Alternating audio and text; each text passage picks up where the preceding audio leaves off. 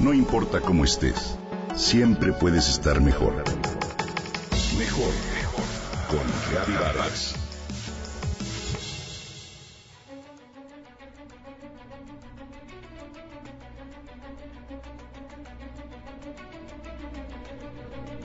Katrina, George, Sandy, Andrew, Patricia, Harvey, Irma y Florence.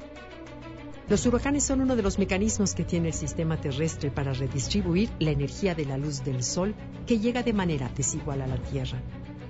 Durante primavera y verano, estaciones en las que hace más calor, es cuando se dan las temporadas de huracanes.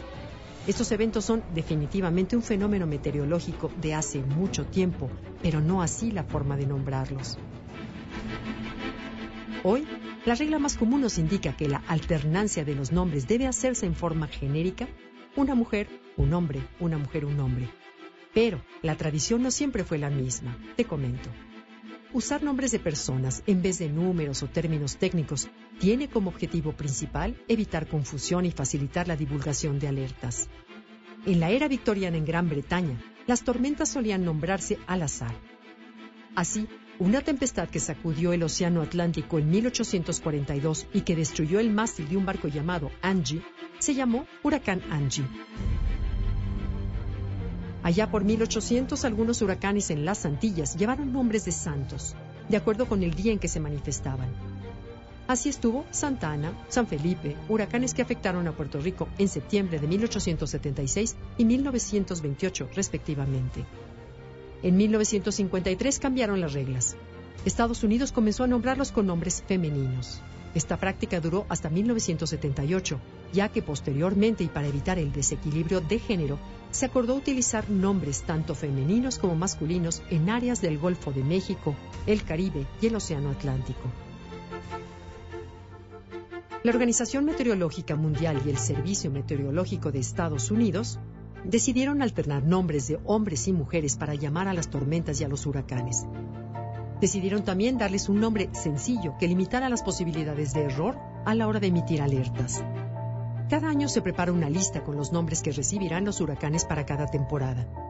Esta se repite cada seis años y en ella se incluye un nombre por cada letra del alfabeto y se alterna un nombre femenino con uno masculino.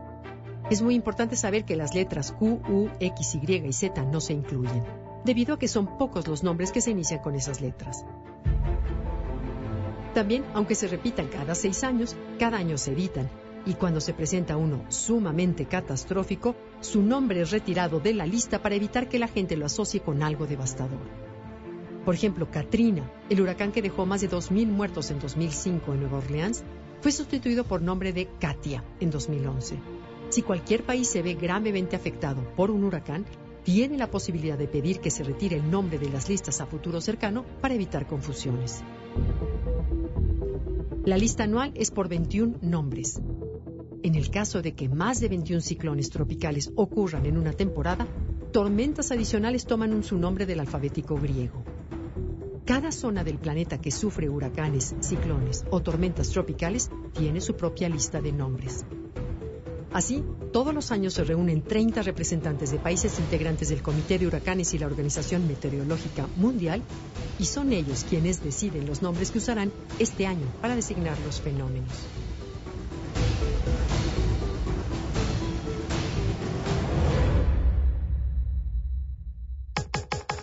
Comenta y comparte a través de Twitter.